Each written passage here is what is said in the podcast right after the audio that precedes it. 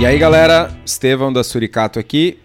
Alô, Henrique Boaventura e só quem já levantou um bag inteiro de uma abraçagem, de uma mostura que sabe o que é entupimento. Cara, nunca levantei um bag inteiro, nem pela metade. E eu sei que é entupimento, velho. Então, discordo. Respeitosamente. Uh. Inclusive, a foto do card desse episódio Que já está pronto. é uma treta, assim, ó, terrorística que eu passei. Que, meu, foi o pior entupimento da vida. E eu não sabia o que fazer, velho. Tipo, Tu vai contar essa história Se, pra gente hoje? nem se eu tivesse ouvido esse programa, tá ligado? Mas vou contar a história, mas não vou contar agora. Vou contar mais tarde. Ah, entendi. Vai deixar no suspense. Vai deixar ali, tipo. Ah, suspense é importante. Mas me conta aí, cara. Além de ficar tirando fotinhos pra fazer cards de programa e tomando cerveja choca, o que, que tu tem feito da vida? Ah, velho, eu preciso fazer um, um agradecimento barra me, me pavonear um pouco. Pavonear. É um verbo. É um verbo. Ah, eu gosto de pimentas, né? Há alguns anos já eu entrei nessa vida pimentística e, e tenho uma infinidade, mais de 15 variedades plantadas plant- na estufa do meu pai, no interior, tenho em casa, tenho em vaso, tenho na rua e tal. E em 2018 ou 2019, 2019 eu acho. Eu fui pro Peru. Fui meu chapéu. Bom, não conseguirei passar mais vergonha do que isso hoje. Ah, eu fui, fui pro Peru julgar o campeonato nacional lá e dar umas palestrinhas. Fiz algumas amizades lá. Pessoal muito gente fina, comida muito boa. País muito lindo. Quero voltar, inclusive. E no, num dos últimos dias, meu, eu enchi o saco da galera. Meu, eu preciso ir no mercado, mercado público da, de Lima, porque eu preciso comprar pimentas, tá ligado? E saí, cara, comprei várias. Comprei semente, comprei pimenta in natura, comi, comi pimenta, os tiazinha me zoando, eu comendo pimenta. Chorando, tá ligado? Pelo mercado, comendo pimenta. De felicidade. Não, não, era de, de Dor? ardume mesmo. Ardu... Teu, teu vocabulário, velho, hoje Cara, tá eu assim, ó, sou. Eu sou. é, uma máquina. Sou uma máquina. E eu trouxe que o pessoal do, do mapa e da Anvisa e de quem cuida dessas porra não me ouçam, mas eu trouxe várias sementes de pimenta diferentes de lá. E Umas três todas. pragas junto também, umas Né. coisas assim, tipo, é. Lembra que verdade, o coronavírus começou em 2019, né? Só queria dizer isso. Ok. Eu trouxe cinco variedades, eu acho. E plantei, todas nasceram e tal, só que rolou um. Rolou um. um como direi? É, As plantas não se aclimataram. E elas Ok. demoraram. Tipo, as pimentas que eu tenho em casa, tanto no vaso quanto na rua, elas, tipo, elas produzem muito. E essas. Tipo, ah, a plantinha tava ali, saudável e tal, mas não dava flor, não dava pimenta, não dava nada. E na semana passada, semana retrasada, eu descobri que uma das plantas tinha duas pimentonas, dois arri. E eu, tipo, fiquei muito emocionado. Dois arris. E aí- Hum, Dois arris. E aí eles, lá no Peru, eles têm um... um- é, é tipo, cara, tudo que é refeição tem o arri. Arri, arri, arri pra lá, arri pra cá. E eu fiz um molho aqui da, do, no método tradicional deles lá. Que tu cozinha as pimentas e tal. que é uma Meu, salsa. É brutal, velho. É muito bom. De sabor e como é que é a picância? É, é- não é uma picância muito muito ardida, não, não é muito intenso. Inclusive eu dei uma misturadinha, não, me, não resisti, botei uma um pouquinho de outra pimenta para dar um engorde. E, meu, é muito bom. Sem palavras. Tipo, só quero essas pimentas agora. Azar do goleiro. É, Eu tenho. Eu, eu, eu me tornei um pouco resistente à picância, né? Então eu tenho buscado pimentas com mais sabor do que necessariamente. Depois de ter comido uma Butch Joló, é in natura e passado de leve, sim, mal. E aí eu comecei a buscar um pouco mais, menos picância e mais sabor. E então tenho interesse. Tu tem interesse em mudas ou em. Bom, cara. Não, eu mudas não vou falar não, cara, nada. Não tem mais onde botar lugar. Não, Não, tem mais onde plantar. falarei nada. Tem habanero orange e butiolóquia vermelha colhidas na prateleira atrás da minha mesa, te esperando há alguns dias ou semanas na firma. Eu sei, Pra tu, né? cara. Eu sei. Tá difícil. A vida tá difícil. Além disso, mano, bracei uma Check Pills. E tá fermentando lindamente, tá massa. Medi hoje tá em 1022. Olha aí. E o mais engraçado de tudo, mano.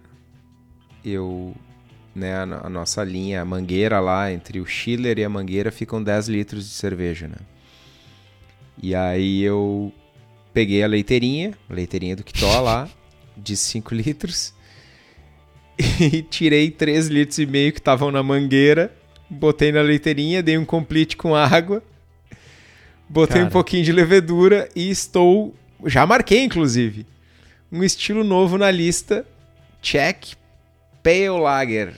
Eu acho que com isso a gente inaugura uma nova, uma nova etapa que é tipo assim, ó, cara, o cara tá pegando churume de linha de, de, de ceva pra fermentar. Churume não, meu, mosto, mosto, mosto lindo, lindíssimo. Cara, eu, cara, não sei o que te dizer, velho. Não sei o que te Não, dizer. e cara, eu, eu já vislumbrei outra parada, mano. Tipo, eu, eu tô, eu tô usando os meus talentos de engenheiro de produção, que não são muitos. Mentira, são muitos sim. Ah, pra fazer várias, várias melhorias no processo da fábrica e tal. E uma das coisas, mano, é que ao final de cada mostura eu consigo tirar uma quantidade razoável de mosto ao fim da lavagem. E, cara, toda a produção que eu fizer eu consigo encher 5 litros da leiteirinha, velho. Meu, eu vou bater esses, esses estilos BJCP aí em assim, ó. Num estalar de dedos, velho. É só eu conseguir ajeitar os folgareiros lá e tal. E as geladeiras pra fermentar as leiteirinhas, velho. Vou comprar uma família de leiteirinha, velho. Meu, eu, eu, eu, vou, eu vou fazer uma coisa, cara. Eu vou bater palma. Tem, tem, que- tem que bater palma, cara. Tem que bater. Porque tu é brasileiro nato, cara. Tu não precisa mostrar o passaporte, velho. Tu é um brasileiro com orgulho. Cara, tu bate no peito e diz assim, ó. Gambiarra. Caceta, velho. Gambiarra saudável, velho. É, não, pelo menos isso, né? Tipo, pelo menos isso.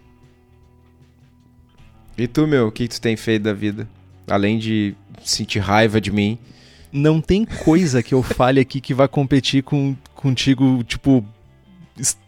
Tipo, sei lá, tu tá ordenhando mangueira de, de, de cervejaria pra tirar três gotas de cerveja de mosto pra fermentar e fazer, sei lá, alguma maluquice tua. Digo de passagem, meus parabéns, cara. Eu não pensaria nisso. Juro pra ti. Nunca passou na minha cabeça. Tipo assim, ó.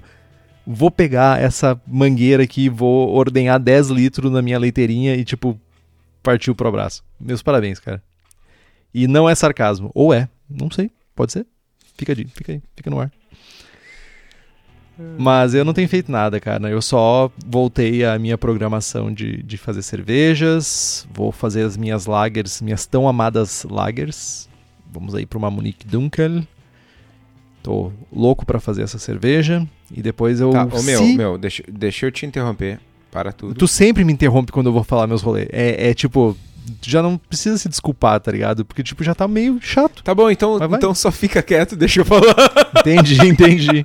Já que eu fui com educação, vamos a seco mesmo. Velho, tu vai fazer Monique Dunkel. ah, vai vir uns litrinhos pra mim? Não sei, depois dessa tua, teu rolê, quem sabe? Não, mas vamos, vai sim. É, Eu gosto tenho- muito do estilo, mano. é, eu tô bem, tô, tô bem empolgado. Ah, tô bem empolgado com a receita. Apesar de que, tipo, Munique Dunkel vai muito malte Munique, né? E, cara, como tá caro fazer ceva com malte que não é Pilsen. Caceta. Tá caro fazer ceva com Pilsen, mano. Não, tipo, cara, Pilsen custa, sei lá, cara. Something. 9 reais o quilo, 8 reais o quilo, não sei. Não é isso? Sei lá, não sei quanto é que custa. Mas, tipo, o, tu vai fazer uma ceva com Munique com malte base, cara, é tipo 20 reais o quilo. 23 reais o quilo.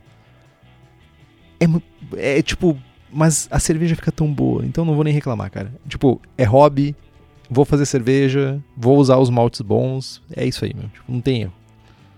Cara, mas tu tá reclamando de preço de malte, meu? Eu tenho uma dica, meu, fenomenal pra te dar, velho. Cerveja da casa, velho. Fala com o Daniel, entra lá www.cervejadacasa.com ou passa lá no espaço da Cerveja da Casa na Rua Paracatu 220, no bairro Igara, em Canoas, que tu vai encontrar os insumos mais baratos do Rio Grande do Sul, mano. Malte Munique que não é 49 reais o quilo, é na Cerveja da Casa, mano. Como tu, Henrique, como? Me explica como tu não pensou nisso antes, velho? É que eu não tenho. Eu não, não, é o estudo, cara. É, me falta o estudo, eu acho. Só pode ser isso. E tem as receitinhas usando esses maltes. Eu ia falar um palavrão, mas eu vou ser uma pessoa educada. Esses maltes extraordinários. Me, me faltou a palavra melhor. Que se tu usar o código Braçagem Forte, tudo junto em minúsculos, tu ainda tem 5% de desconto. E se pagar na. Ali, ó, no cash, no dinheiro, ou à vista, que seja, com cartão, mas à vista, mais 5%. Vai lá na cerveja da casa, cara. Dá bom. E fala pro nosso estimado Daniel que só tá comprando lá porque eu vi aqui. Sempre importante isso. Boa, boa. Mas agora que a gente já fez jabá, já fizemos nosso nosso momento berola, já fizemos tudo isso. O que que a gente vai falar? Por que que a gente tá aqui, Kitó? Por que que a gente tá aqui? Não é pra conversar, é pra conversar, na verdade. É verdade, é pra conversar. Mas também para falar sobre entupimento, falar sobre os canos deu, deu uma- não é que nem os canos do Kitó lá que ele consegue ordenhar 10 litros. Entupiu a parada. E como é que a gente faz pra resolver a parada? Cara, entupimento. Fam- famoso, famigerado Stuck Sparge. Eu acho que agora é a hora de eu contar a minha historinha antes da gente entrar no programa. Estava eu braçando 300 litros de Imperial Stout. E, tipo, cara, né? Sou casquinha, não vou fazer duas. Não vou fazer double mash, vou fazer um mash só. Vou botar aqui 120 kg de malte na tina que só cabe 100. E vamos lá, meu. Vamos à luta. Vai dar bom. Vai dar bom. Vai dar bom. Meu, carquei ele malte até a boca, né, velho? Não, vou, vou usar enzima, vou usar, nós vamos falar de enzima na sequência. Usei enzima, pá, fiz tudo, né? Tudo, segui todos os passos. Mano, aconteceu algo, até hoje eu não sei o que, mas aconteceu. Entupiu, tipo, entupiu, mano. Mas não foi entupiu, tá passando devagar, não, entupiu e lacrou o bagulho. Não passava uma gota. Depois de horas, meu, liga o agitador, recircula, bota água quente, tira água quente, não sei o que. Eu pedi uma panela de alumínio emprestada, uma panela com fundo falso de 94, e a gente tirou o mosto de canequinha de dentro da tina pra panela de alumínio. E, mano, o mais surpreendente de tudo, tipo, eu botei, sei lá, 10 litros de mosto dentro da, da panela de alumínio, uma panela de 94, ela é, é de 94 litros, ela é, sei lá, 40 e poucos centímetros de diâmetro. Dá pra tomar banho dentro. Cara, cara, tinha 12, 15 centímetros acima do, do fundo falso. E sei lá, dois, três dedos de malte. Aqueles dois, três dedos de malte colaram no fundo falso e não passava nada, mano. tipo, cara, quando, quando aconteceu aquilo ali, eu, tipo, tá, fudeu, tá ligado? Não tenho o que fazer. Eu vou botar esse, esse bagaço fora, ele não vai descer pelo ralo, tá ligado? Porque vai colar. Mano, era uma pastry stout que tu tava fazendo? Não, mano. Mano, foram oito horas pra filtrar o troço. velho. Nossa. F- Tipo, superou as duas pumpkin pumpkin ale que a gente fez, que entupiu com abóbora, que tipo, tá, idiotice da minha parte fazer pumpkin. Mas, cara, formou uma goma, uma golesma, um negócio que, que tipo, meu, não passava. Tinha um- dois, três dedos de malte, e aí, tipo, 10 centímetros de líquido, e a panela seca embaixo, velho. E não passava e não Caraca. caiu uma gota, mano. Se fosse uma pastry stout, tu, tu poderia ter errado a receita e ter feito, sei lá, uma massa de brownie, né? Que tava, tipo, tentando passar ali. Eu sei, eu, não- eu tenho muita coisa contra a pastry stout. Desculpa. Tem Ok. que parar com esse Bom. ódio no meu coração. Vamos falar então de problemas e de soluções que a gente pode encontrar quando a gente está fazendo ceva. Né? Normalmente eh, o- o- é uma experiência dolorosa, né? uma experiência meu, mais que dolorosa, é extremamente cansativo a gente enfrentar um entupimento na filtração, um stuck sparge, é, é, cara, cansa, porque tu fica naquele vai não vai, né? Será que o que, que eu faço? Tu não sabe muito o que fazer, o troço não, não filtra e passam horas e a tua abraçagem arrasta, é horrível. E mas basicamente o que causa, né, o stuck sparge é é, é algo bem simples, né? É a cama de grãos e a malha do filtro, seja fundo falso, seja bazuca, seja até um bag. Ah, a cama de grãos ela obstrui a passagem de líquido entre, entre os grãos e, e- e o fundo, ou entre o fundo e o, fundo, e o restante da panela. Né? E aí esse fluxo é interrompido. Alguns grãos específicos têm algumas propriedades extras que contribuem para condições ah, favoráveis ao entupimento, né? grãos sem casca, alguns grãos ricos em proteínas, são exemplos de grãos que têm esse caráter potencializador. né? Mas a gente pode ter um Stuck Sparge com 100% malte Pilsen. E dá. Acontece bastante. Mas esse assunto, Guitó, esse assunto que a gente está trazendo aqui só aconteceu, a gente só chegou a essa conclusão com apoio dos nossos apoiadores e apoiadoras do Braçagem Forte. Porque depois que a gente passou por toda aquele, aquela parada ruim de off flavors, a gente perguntou: e aí? Qual o próximo passo? E a galera veio com um monte de assunto que a gente está trazendo para vocês.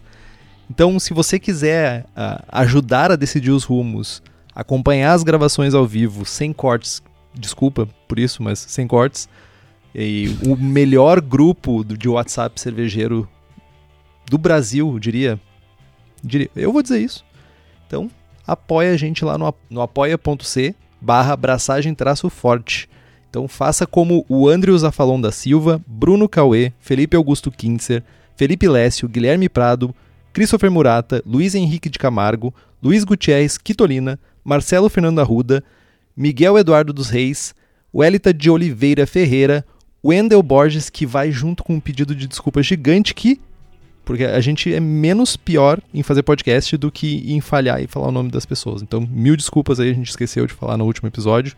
E o Yuri Sartinelli Santana, ó, Sartinelli, ó.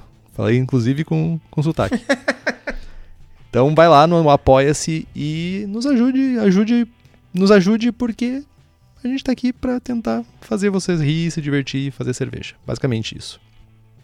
Mas dando continuidade então, como evitar, então? A gente já sabe o que, que causa né, o Stuck Sparge, basicamente entope a parada, e a gente quer saber como evitar esse Stuck, stuck Sparge. Então, um dos primeiros problemas que vem à nossa cabeça é moagem. Então, a moagem de grãos tem um impacto significativo no entupimento, pois os grãos vão formar um filtro necessário né, para o fluxo de mosto adequado para sair de dentro da panela quando a gente vai fazendo ou recirculação ou passando para a próxima panela de fervura. Então, uma moagem ideal quebra os pedaços inteiros dos grãos em um pó grosso, assim, tipo, vai ficar uns, uns flóculos bem grossinhos. Flóculos. Os flóculos. Ah, tu- se tu pode, Depois se tu pode inventar a palavra, eu também posso, meu. Tipo, eu vou jogar esse jogo. Eu vou jogar esse jogo aqui. Ué. Ué. Então, ele- mas ele deixa, né? Uma boa moagem vai deixar a maior parte da casca inteira, né? Vai ficar intacta. Então elas vão ajudar a formar essas cascas que ficam intactas, elas vão ajudar a formar um elemento filtrante. E em geral os moinhos de dois rolos fazem um melhor trabalho em geral, né? Então ajustar a folga do moinho para obter uma moagem mais fina possível, sem desmanchar as cascas, é uma, um bom caminho. Hum, Geralmente quando a gente usa ah, moedor com dois rolos, vai que ó, vai que vai que vai. Cara, eu, eu vou ter que fazer um jabá duplo aqui pro Daniel, porque, né? Então eu vou cobrar duas vezes. O Henrique passou anos, anos choramingando pro Daniel, um moedor de dois rolos, né? E até que ele ganhou, por mais vergonha que eu sentisse cada vez que ele choramingasse, o Daniel foi lá e, e mandou um, um moedor pro Henrique. E é o tipo do moinho que resolve, cara. Ele, ele moe, não é o moinho de disco aquele, né? Ele, ele esmaga o grão, expõe o amido e deixa a casca inteira, que é o que a gente quer, né? Porque o que vai fazer a filtração da nossa cerveja é a casca do grão. O fundo falso está ali para segurar a casca e, e ajudar, né? Mas quem faz a parada é a casca do grão. Ah, Eu só queria fazer um comentário antes, cara. Tu falou do moedor de discos, né? O, aquele moedor de disco. Aquilo é muito bom pra fazer quirela pra galinha. tipo, cara, eu sei que, tipo, todo mundo começou com aquele moedor maldito da Guzo, vermelhinho, tá? Não é maldito, Funcio- mano. Não é maldito. Ele, ele nos permitiu, ele abriu as portas do mundo da cerveja para nós. Sim, e também fazia quirela. Mas, tipo, o rolo, é- cara, ele mói, ele desgraça muito o malte. Tipo, muito. Eu tive muito Stuck Spard com aquela desgraça. De disco, é. É, Ele teve, eu tive muito, muito, muito Stuck Spard com aquela desgraça. Tipo, eu sei que ele serviu com muito louvor no início, mas analisando hoje em dia, tipo, o quanto ele destrói a casca e vira um pó de casca, é foda.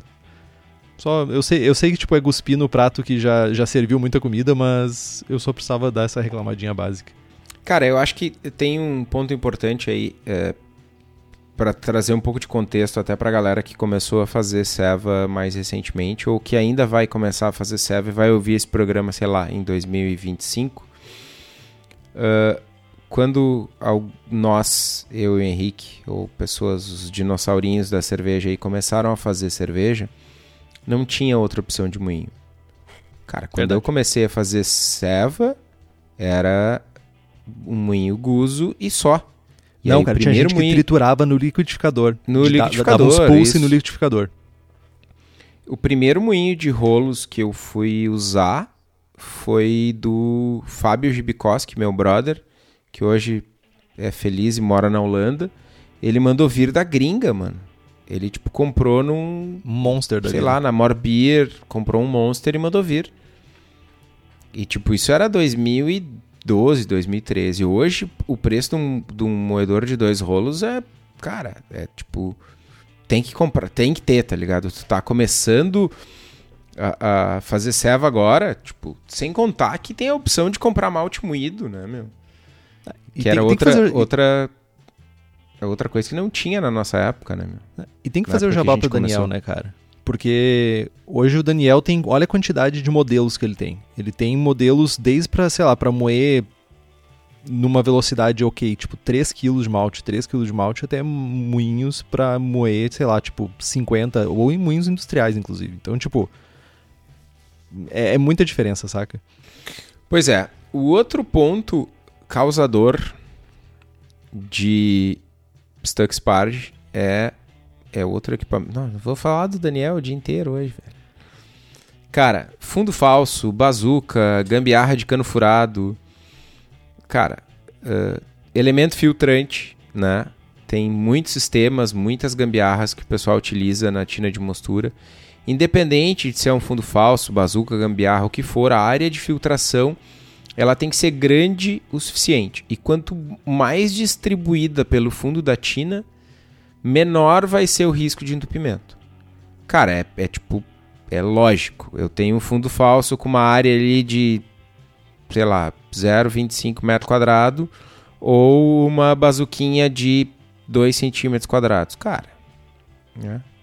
a bazuquinha vai entupir mais facilmente. Então, principalmente quando tu te aproxima de condições de risco, ah, cascas muito muito moídas, muito grão sem casca, muito grão com proteína, o risco de entupimento é maior nesses, nesses aparatos que tem uma área menor. né? Além disso, tem o- um clássico do Kunze lá, que é o, o- um dos livros, livro de cabeceira dos cervejeiros profissionais aí. O livro mais caro da ca- história da impressão de livros deve custar uns Não é o mais caro, mano, 50 mas mil é uns- reais aquela porra. a última vez que eu vi e o, dó, e o euro não tava esse absurdo, tava tipo 700 pila. Isso foi que em 1975, assim. quando o euro não tava um absurdo? Não, tipo, o euro tava só uns 4 pila, tá ligado? Só. Só. Bom, enfim. Uh, quanto a, a tina de filtração, né? Se ela for mais alta que larga, ela vai gerar uma cama de grãos muito alta. E como a gente já falou, quem faz a filtração mesmo é a cama de grãos. Então, tu pode, tu pode ter tudo certo, pode ter uma moagem correta, tu pode ter um fundo falso adequado, não sei o que, tu pode tá, ter, não ter nenhum grão uh, sem casca no teu grist, mas tu fizer uma, uma tina de filtração que parece um foguete, que ela é fina e comprida, cara, tu vai ter uma cama de grãos muito grande e o líquido não vai passar, vai passar muito devagar, né? Então, normalmente, aí tem uma regrinha lá no Kunze que é o tamanho da largura da tina e é normalmente, se eu não estou enganado, se eu não me, não me falha a memória, como diria meu pai, 2 para 1. 2 de largura para 1 um de altura. E, e tem assim. uma parada aí também, né, que é. Se, se tu for parar para pensar, conforme a gente faz cervejas com densidades uh, iniciais mais altas, a gente consequentemente vai estar tá usando mais malte, né? Se a gente for fazer usando só malte, né? A gente vai ter uma, uma quantidade maior de maltes. E mesmo que a gente tenha uma panela adequada para um padrão né, de cerveja, cervejas com uma densidade meio padrão, se a gente for fazer, sei lá, uma barley wine, uma wheat wine, vai fazer uma doppelbock, a gente vai estar tá com essa cama maior e daí a gente começa a se preocupar também com entupimentos sem ter a relação errada de panela. Então, tipo, é uma coisa a se preocupar também. Dois comentários. Primeiro, uh, live comment aqui do Fino. Sexta edição do Kunze tá só 1.990 reais. Meu, é um Opala. Só. É um Opala e 83 o segundo comentário é que, cara, não tem equipamento adequado para todas as cevas. Não tem bala de prata. Ou tu vai fazer light lager, ou tu vai fazer big beer. Saca? É, é, não tem muito, não tem muita mágica. E, e aí é que muita gente nos últimos anos descobriu as tretas dos equipamentos nacionais, que o cara tem lá uma tina de mil litros. Ah, mas é mil litros. Aí tá, vou fazer uma Double IPA de 1080 de densidade. E aí, cara, rema, rema, rema e não sai mil litros. Porque o equipamento foi projetado para fazer mil litros de light lager, tá ligado? Que é a metade da quantidade de malte. Sim. Enfim. Então, dando continuidade, outro rolo que acontece é quando a gente faz uma filtração muito rápida, né? A gente tenta acelerar o processo de filtração. Então, uh, sempre quando isso ocorre, né, ou pelo menos na maioria das vezes, uh, seja usando. Uh, vai, vai ocorrer mais normalmente isso ocorre quando a gente usa bombas, né? Bombas para recircular ou bombas para fazer o mosto ir para outra panela. Então, os grãos acima do fundo falso são compactados e acabam gerando entupimento. Normalmente, o fluxo ideal é o de passagem de, de líquido por gravidade, mais que isso pode gerar compactação, né? E um cuidado extra que a gente precisa ter com isso é que bombas potentes, tipo, eu tenho uma Sugar. E aquela desgraça destruiu um fundo falso de inox. Só por causa de entupimento, tá? Então é um cuidado extra que a gente precisa ter. Tipo, já rasguei bag, eu já destruí, real, literalmente destruí, não, não teve jeito de recuperar o fundo falso, ficou todo torto, retorcido, uma desgraça. Então, uh, fica a dica quando estiver usando bombas para recircular vai na manha, inclusive quando estiver usando, fazendo por gravidade, não precisa abrir o registro inteiro para passar. Começa preferencialmente começa mais devagar e quando estiver liberando líquido, começa a ter um fluxo constante, tu vai aumentando esse flow para não haver a compactação. Rica bomba, né, meu? Meu, é, tu, eu só a, história Porra, foi assim, tô, faze, bomba, tô fazendo cerveja, tá? E comecei a tava eu sempre desde sempre recirculo constantemente o mosto. Desde que sempre que eu tenho uma bomba para fazer isso. Eu não ia ficar com uma porra de uma caneca recirculando. Mas, por uma hora. Mas eu comecei a ouvir uns barulhos. Sabe quando tu tá assistindo um filme de submarino e o submarino começa a descer e começa a dar uns barulhos de ferro compactando, assim, tipo uns, uns sons de ferro compactando no submarino, tipo, sei lá, caçado outubro vermelho. E eu comecei a ouvir esse barulho, tipo, porra, que bizarro. Será que é na geladeira que tá acontecendo isso? Será que é, não sei, alguma forja que tá estourando ferro aqui do meu lado? Meu, e daqui a pouco dá um, um, um barulho de, de, de, ferro batendo com ferro, assim, de dois metais batendo. Foi quando colou o fundo falso no fundo da panela, com tudo, assim, tipo, cedeu toda a, a o fundo falso. Caceta, velho. E tipo, sei lá, eu tava fazendo uma Weizenbier. Tipo, era uma parada muito bizarra, assim, tipo. E o, deformou o troço. Deformou. Desgraçou a vida. Enfim, essa é a história. Bah. Dramático. Cheio de história no programa hoje. Eu tenho mais uma, eu tenho mais uma para contar agora, inclusive. Pô, que legal. O próximo, a próxima maneira que a gente vai estar aqui para evitar uh, stuck sparge é o uso de cascas de arroz. Né? Quando a gente usa muitos grãos sem casca e tal, é um recurso massa né?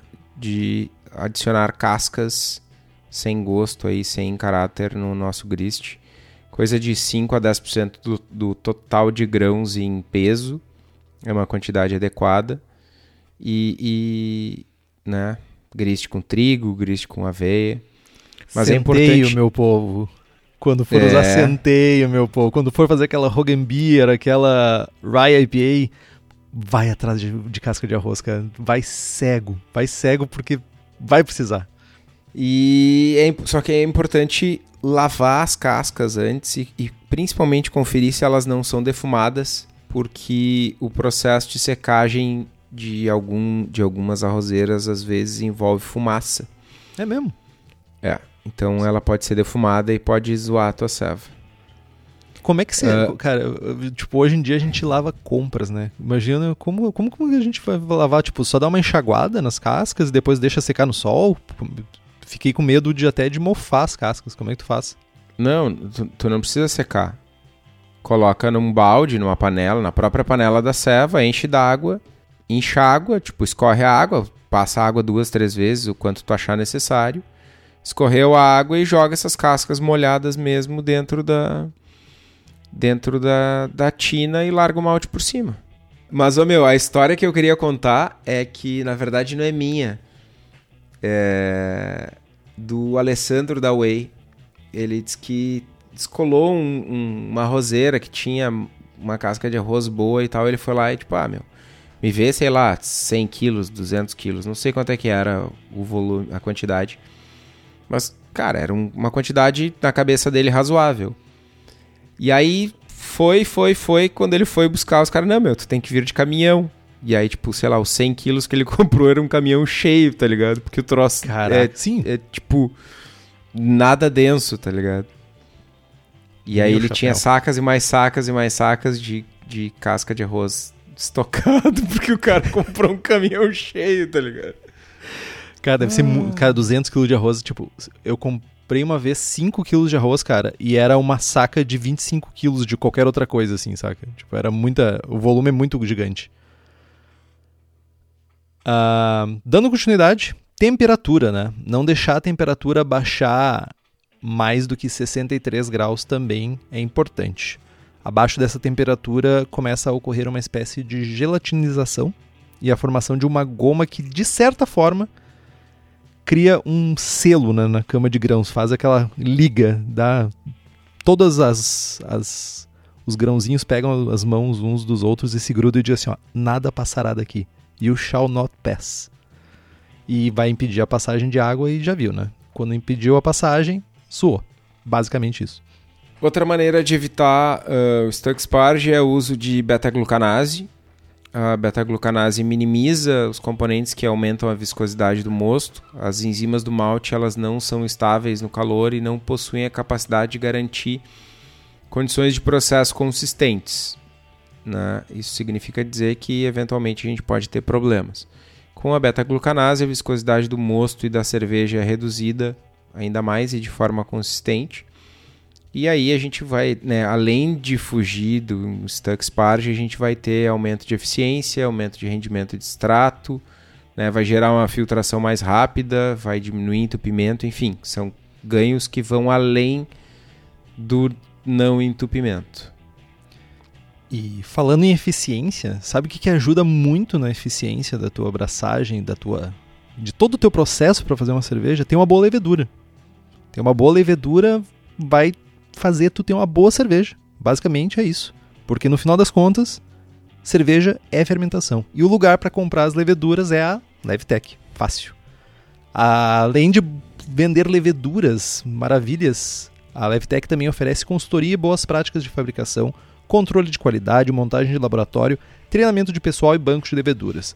E vai ter lá suas dezenas de leveduras, saccharomyces, bactérias, blends, bretas tradicionais, bretas isoladas no Brasil. Dá uma olhada no site da Levtech, levtech.com.br, faz tuas compras e chega lá para Gabriela e diz assim, ó, só tô aqui. É a mesma coisa, porque no mesmo momento que tu faz compra na cerveja da casa, tu já compra na Levtech e diz assim, ó, só tô aqui por causa do braçagem forte. Bom, uh, falamos de como evitar, né, ações que a gente pode tomar para evitar a treta, mas tem aquele momento, né, depois que a merda tá feita, tem algumas coisas que a gente consegue fazer para salvar a ceva. Né? Que é aquele modo desespero. Fudeu, não passa mais nada, não filtra, não pinga uma gota de mosto. O que, que eu faço? Liga pra mãe, tá ligado? Só quem ah, já abriu o registro cara. e não caiu uma gota de malte que diz assim, ó, meu, no mínimo, sei lá, não sei, o que que entrou dentro desse registro? Eu, ah, quebrou o registro. Cara, não cai uma gota. Dá um ruim, mano. Dá um Uma ruim. gota. Tipo assim, ó, eu entendo correr um fio de água, mas não correr uma gota. Ai, ai. Então, qual, qual, como é que a gente conserta? Qual é o primeiro método que tô? A primeira, a primeira tenteada é adicionar água por baixo do fundo falso. Né? É, rolou o entupimento e principalmente se a gente tem uma bomba disponível, é dar uma bombeada de água no sentido inverso né, de água quente, água de lavagem, pelo fundo da panela para fazer a cama de grão subir e descolar da bazuca ou do fundo falso. E aí, assim, isso pode ser usado em conjunto com outras, com outras coisas, né? Tipo, se a temperatura baixou, a gente pode adicionar uma quantidade maior de água de lavagem, para o caso de quem faz fly sparge, e deixar essa água por alguns minutos para aumentar a temperatura da cama de grãos. A gente pode fazer essa adição de água quente por baixo, né? Sei lá, vou botar, sei lá, tô perdi as contas dos, dos volumes de esparge, mas estou fazendo 40 litros, vou botar 10 litros de água quente, vou botar 5 por baixo, 5 por cima e né, a água bota aí a 78, dá uma subidinha na temperatura e tal para dar aquela aquela reduzida na viscosidade do líquido. 5 por baixo, 5 por cima, dá três voltas na panela, bate palma, faz de tudo. Reza, liga para dois amigos. Ai, ai, cara. A gente também pode mexer a cama de grãos, tá? O próximo passo, se não resolveu, é dar uma remexida na nossa caminha de grãos maravilhosa. Então, revirar ou até mesmo raspar o fundo falso com uma colher, né? Ou até mesmo bazuca, se tu usar bazuca. Idealmente é que a gente mexa a cama de grãos uh, pra, e adicione um pouquinho de água, né? Água quente, para facilitar que toda aquela golesma que está grudado, golesma, isso aqui é uma palavra do Kitó, golesma se solte e ajude de novo a filtração a, a ocorrer, né? A gente precisa recircular novamente, porque vai ficar com muita coisa em suspensão de novo, porque tu está remexendo toda a cama de grãos para a gente formar de novo uma cama bonitinha e continuar com o processo. Uh, Para o meu deleite, né, quem usa Brew in a Bag uh, é praticamente inútil esse processo, porque quando a gente levanta, né, tipo, tu já está misturando tudo e tipo, não tem nenhum problema. Uh, só precisa levantar ali e já era. Só dá aquela espremidinha de leve. Mas eu também tenho história sobre isso. Porque eu já fiz alguns estilos de cerveja que me deram desgraça com Brew in a Bag. Inclusive, uma das primeiras braçagens que eu fiz quando eu migrei pro Bruno Bag foi uma Kentucky Common. Se eu não estou me engana enganado, foi 50% Pilsen e 50% uh, milho em flocos. E essa foi a vez, junto com quando eu fiz uma Rogan Beer, que eu levantei o bag inteiro com leves gotas caindo do bag. Porque formou uma golesma formou uma camada protetora em volta do, do voal que selou o líquido todo dentro do bag. E tipo, cara, na Kentucky como eu fazia 30 litros ainda. Eu levantei assim, tipo, e eu disse, nossa, por que, que a água tá aqui dentro? Tipo, é como se eu tivesse pego uma sacola de plástico para fazer a cerveja e não um bag para filtrar. Foi bizarro. É um balão surpresa de festa de criança, sabe? Cheio de mosto lá dentro. Aí vai lá, pega uma colher, raspa o bag para tirar as golesmas. Cara, cuidado. O grão de arroz, inclusive, para abrir na bag, uh, os, as cascas de arroz, na verdade, para abrir na bag, ajudam. Uh, tenham cuidados, porque senão dá ruim. O Burn Bag ajuda muito, mas ele não é a solução, não é bala de prata. Que nem o que eu disse lá no início. Não tem equipamento para solucionar todos os problemas. A gente se adapta. Ah, tá, meu, e, e o que, que tu. Fala um pouquinho dessa receita de Kentucky como aí, rapidamente. É 50% de pio, 50% de milho, uns lúpulos, fermento. Que lúpulos? Ah, meu. Cara, foi cluster, eu acho. Não, foi cluster, eu acho. E já que o Henrique tá falando em Beer, Kentucky Common, cervejas que entopem bags e fundos falsos, vocês não vão fazer isso. Vocês vão fazer servas com prestígio. E o lugar para comprar lúpulos para fazer cervejas com prestígio é na Hops Company. A Hops Company é especializada em fornecer lúpulos direto das fazendas para cervejarias aqui no Brasil. Eles visitam os produtores, buscam novas variedades, lotes que se destacam e se vocês têm interesse nesses lotes poderosos da Hops Company, é só entrar em contato com eles pelo site hopscompany.com ou pela página da empresa no Instagram e correr para o abraço.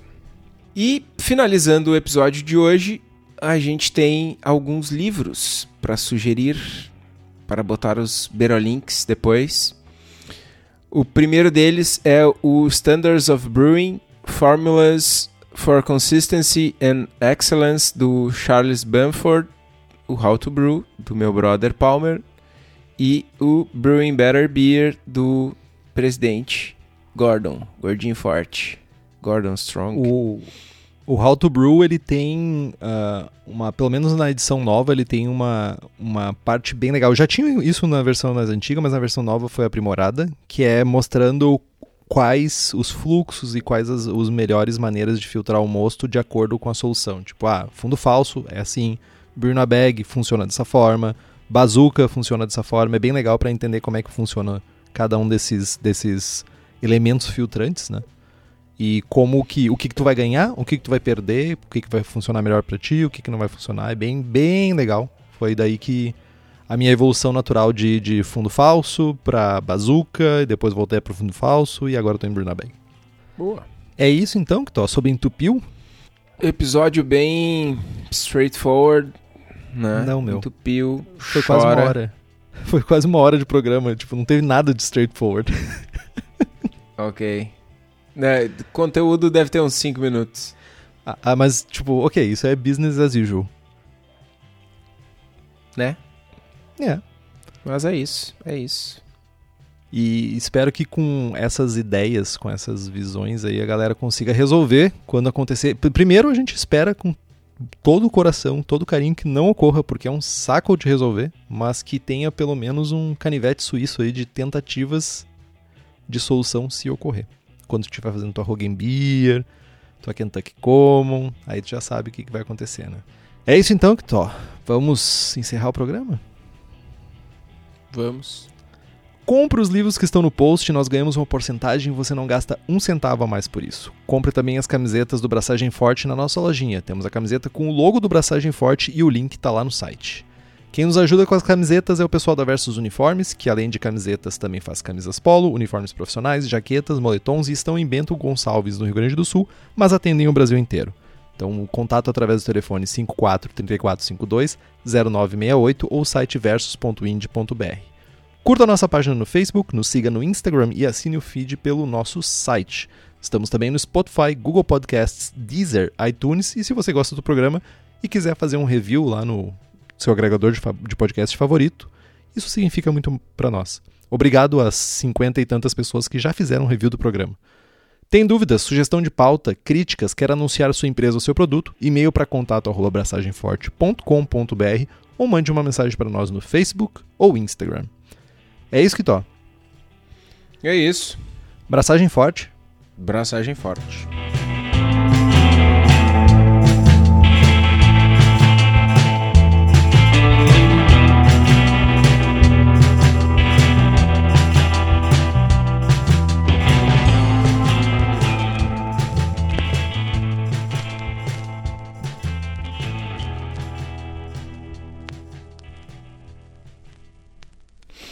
Falando em lúpulo, ha! o lugar que tu encontra uma variedade enorme de lúpulos selecionados para tua cervejaria é Nobis Company.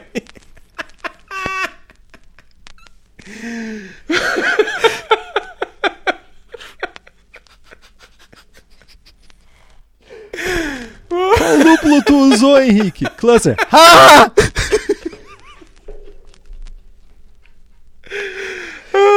Deu um cagaço, cara. Porra, meu. Me, me avisa quando O tu for dar um me dá grito. duas receitas merda de ceva sem prestígio que não leva lúpulo nenhum, tá ligado? Porra, velho.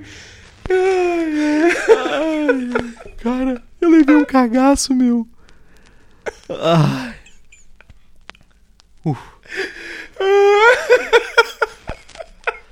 E temos o primeiro ataque de riso ao vivo.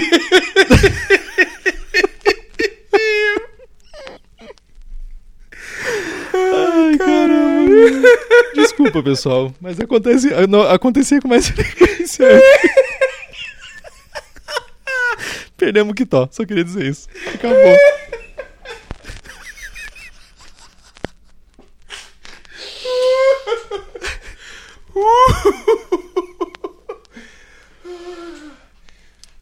Deixa eu respirar. Cara, tu já, tu já parou pra pensar que talvez pra gente é super engraçado e pro resto da galera tá tudo assim, tipo, que dois idiota rindo disso. Mas é óbvio. É, ué, não tinha muita chance mesmo. Ai, ai. Goose Fraba.